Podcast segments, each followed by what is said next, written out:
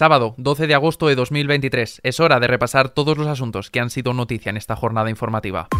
ISFM Noticias. ¿Qué tal? Muy buenas tardes. La vicepresidenta primera y ministra de Asuntos Económicos en funciones, Nadia Calviño, ha celebrado su candidatura para presidir a partir de enero el Banco Europeo de Inversiones. De resultar elegida, seguiría en el gobierno hasta finales de diciembre para incorporarse después a su nuevo cargo. Es un gran honor eh, y un orgullo que nuestro país pueda presentar una candidatura fuerte y tenga las máximas opciones para, por primera vez en nuestra historia, tener la presidencia del Banco Europeo de Inversiones. El presidente Sánchez ha expresado claramente su confianza y yo mi compromiso con él para seguir liderando, dirigiendo y coordinando la política económica del Gobierno en los próximos meses y en, en la siguiente legislatura. También ha expresado su confianza en las negociaciones. Calviño ha comentado que es evidente que se están manteniendo contactos discretos para la formación de un nuevo gobierno y que espera que fructifiquen cuanto antes para que haya un gobierno que refleje, dice, el resultado de las urnas. Se están produciendo contactos eh, eh, con, con, todos los representantes políticos relevantes para poder tener cuanto antes, en los próximos días, la constitución del Congreso y tener cuanto antes un gobierno liderado por Pedro Sánchez que refleje la mayoría social que salió de las últimas elecciones generales.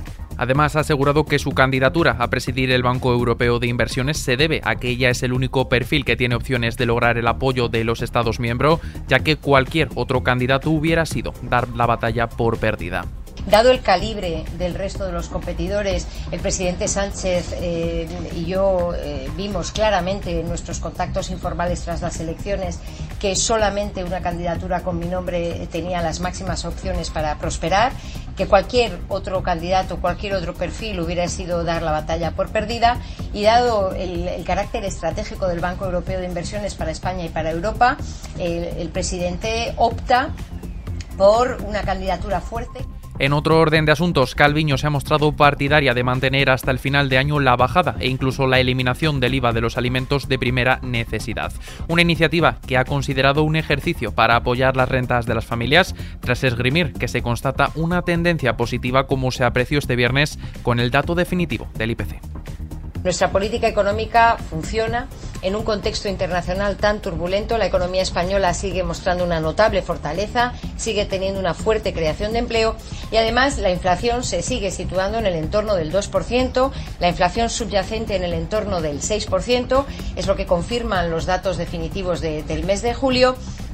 Y eh, estamos eh, teniendo, eh, o lo que estamos viendo, es que sigue eh, demasiado elevado el precio de los alimentos, una situación que se está viendo agravada por la sequía, por el cambio climático y por las malas cosechas.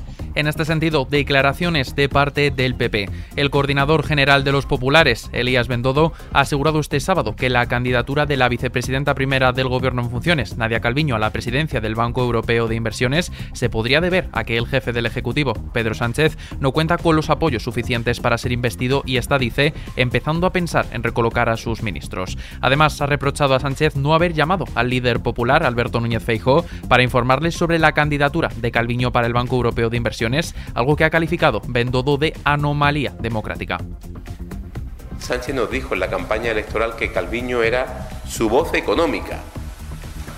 Lo que no nos dijo es que era su voz económica interina. Es una anomalía democrática que ante la candidatura a un órgano tan importante, el presidente del gobierno, funciones, no llame al líder de la oposición para hablar de esto.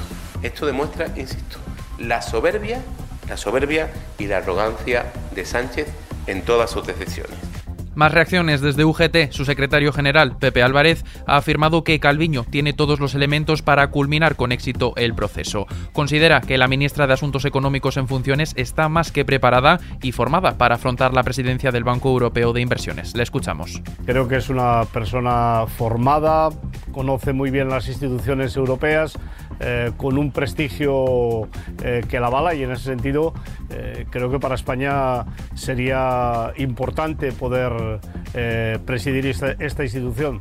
En el terreno político, el diputado de Junts en el Parlamento, Antoni Castellá, ha retado al jefe del Ejecutivo en funciones, Pedro Sánchez, a negociar el Brexit catalán si quiere ser investido de nuevo presidente del gobierno. Además, Castellá ha afirmado que ahora la pelota la tienen en su tejado el Partido Socialista y el Partido Popular, ya que sus candidatos a la Moncloa son los que deben decidir si están dispuestos a abrir una negociación sobre la soberanía de Cataluña.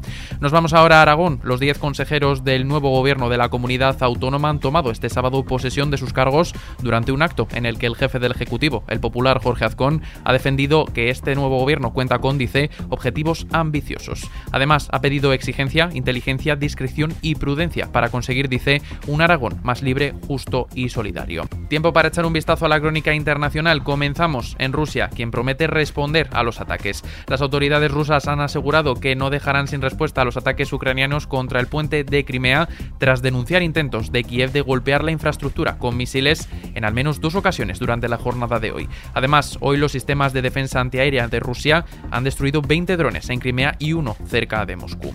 Viajamos ahora hasta Ecuador. El país de América del Sur se ha despedido del candidato a la presidencia de Ecuador asesinado el miércoles, Fernando Villavicencio, tras un velorio privado en el norte de Quito. El Papa Francisco ha condenado este sábado este asesinato y ha hecho un llamamiento a todos los ciudadanos y fuerzas políticas para unirse en un esfuerzo común en favor de la paz. De Ecuador nos vamos a Hawái. El número de fallecidos en los incendios en Maui ha ascendido a 80 personas.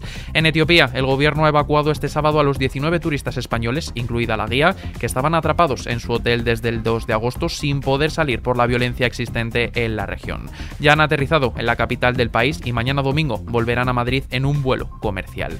En casa, fin de semana de puente y operación especial de tráfico durante todo el día. Esta mañana se notaban las carreteras con atascos en salidas de las grandes ciudades. Recordemos que la DGT ha estimado que se produzcan unos 8 millones y medio de desplazamientos en este puente del 15 de agosto. Cambiamos de asunto para hablar sobre lo que nos afecta a los bolsillos. La luz sigue dándonos un pequeño respiro. El precio de la electricidad bajará mañana domingo un 25,8%, situándose así en los 72,82 euros el megavatio hora frente a los 98,2 euros de hoy. Con estos datos sobre la mesa, la luz se coloca por debajo de los 100 euros por segundo día consecutivo.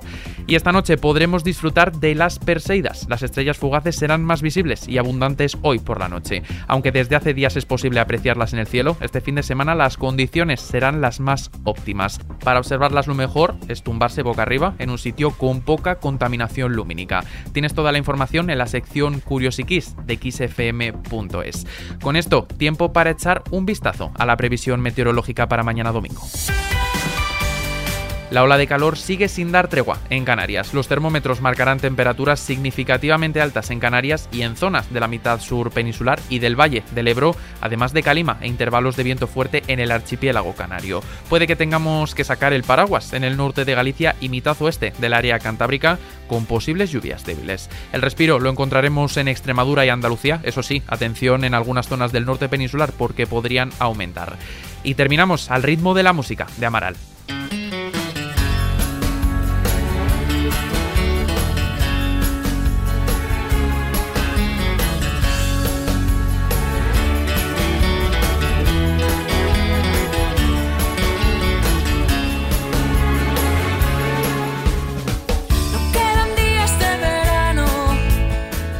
Cuando la noche de este sábado Eva Amaral y Juan Aguirre Amaral salgan al escenario principal del Festival Sonorama Rivera, se dará el pistoletazo de salida a una gran fiesta de cumpleaños, la del 25 aniversario de trayectoria musical del dúo Aragones.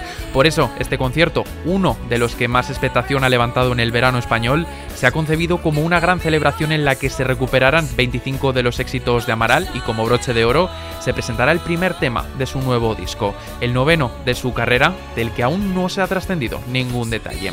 Con esta noticia, que por cierto tenéis ampliada en las noticias musicales de xfm.es, nos despedimos por el momento. Ya sabes que tienes toda la información actualizada a cada hora en los boletines de XFM y ampliada aquí en nuestro podcast XFM Noticias. Con Cristina Muñoz en la realización, un saludo de Adrián Martín. Feliz sábado. viento se